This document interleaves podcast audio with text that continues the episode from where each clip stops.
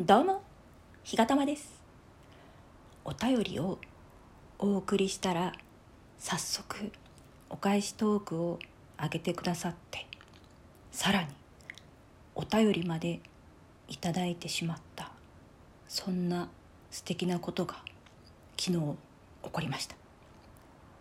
そんな素敵なことをしてくださった方はまどかさんですありがとうございますしかも私はまどかさんにひしもちを一つしかお送りしていないのにまどかさんはひしもちを二つもつけてくれました。倍返した。ありがとうございます。とっても嬉しかったのでお便りを読ませていただきます。ありがとうございます。ひがたまさんはじめましてのお便りありがとうございました。私もひな祭り送らせていただきます。これギフトのことですね。私は1月に上上の親知らず2本抜いたばっかりです。ひがたまさんも親知らず抜いているようで。親知らず抜歯仲間ですね。下の親知らずは1時間かかったんですね。私も下の親知らず抜いた時かっこ9年くらい前かっこ閉じは時間がかかりました。かっこ顎が開かなくなって顎関節症悪化しちゃった。かっこ閉じ。え？ー、でも今年上の親知らず抜いたら噛み合わせちょっと良くなった気がします。1月末に抜いたところまだ穴に食べ物が入りますよ。日がたまさんの次の抜歯うまくいきますように。お便り嬉しかったです。こんな私ですがよろしくお願いします。なんて長文の素敵なお便りなんでしょう。ありがとうございます。まどかさんが親知らず抜いておられたということを初めて知りまして。親知らず抜歯仲間というよりも親知らず抜歯先輩ですよね。抜歯先輩。今度からまどかさんのことを抜歯先輩って思うことにします。抜歯先輩ってちょっとでも語調が強いですよね。抜歯親知らず抜歯先輩。なんかちょっとすいません。言えば言うほどよく分からなくなってきたんで すいません。あのまどかさんはまどかさんですね。はい。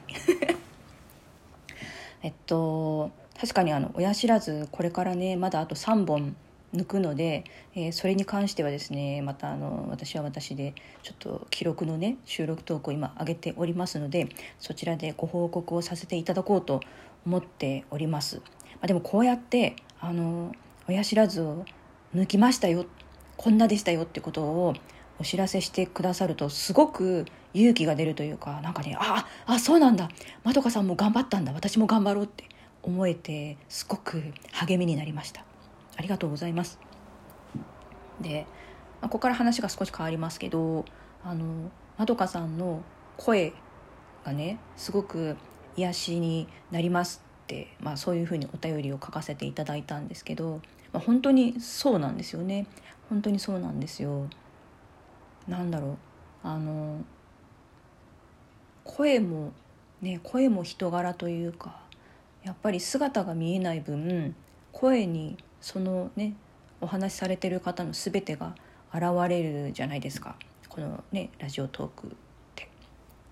だからなんかその声を聞きながらまどかさんはこんなこんな感じの人かなとかね。なんかいろいろ想像するのも楽しかったりとかして。でその癒しということで言えばまどかさんの収録トークの一番最初に挙げておられる水の音。私水の音がとても好きで自分自身はあの海で溺れかけたこととかプールであの逆さに突き落とされて溺れかけさせられたことがあったりとかして ちょっと水自体はそんなに得意じゃないんですけどでも水の音はすごく好きであの水面をねチャプチャプする音とかあとあの川のせせらぎとかそういったものを聞くとすごくねなんか落ち着くんですよね。あと海の、ね、海の寄せる波引く波だから私は海と山とどっちが好きですかって聞かれたら、まあ、昔からそうですけど泳げないんだけど海の方が好きですねなんかこう何もせずボケっと海を眺めているとねなんか眠たくなりますよね。すいませんなんかちょっと取り留めもないことを喋ってしまいましたけどあのまどかさんの声は入ってないけどいろんな音のシリーズこれからもぜひ聞きたいので素敵な音を見つけたらまた教えてください。そんなわけであのまどかさん最後お便りのところで「こんな私ですがよろしくお願いします」って書かれてるんですけど私の方こそこんな私なので、まあ、お互いにこんな私こんな私って言い合ってどんな私なのか分かんなくなるっていうね。あのすいません。卵大好き日が玉です。そんなわけですいません。お便り本当にありがとうございました。とっても嬉しかったです。そして、えー、何よりその親知らずの抜歯に向けてなんかもうすごくドキドキしているので頑張ろうっていう気持ちになれました。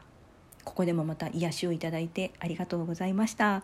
これからもどうぞよろしくお願いいたします。それではまたお会いいたしましょう。さようなら。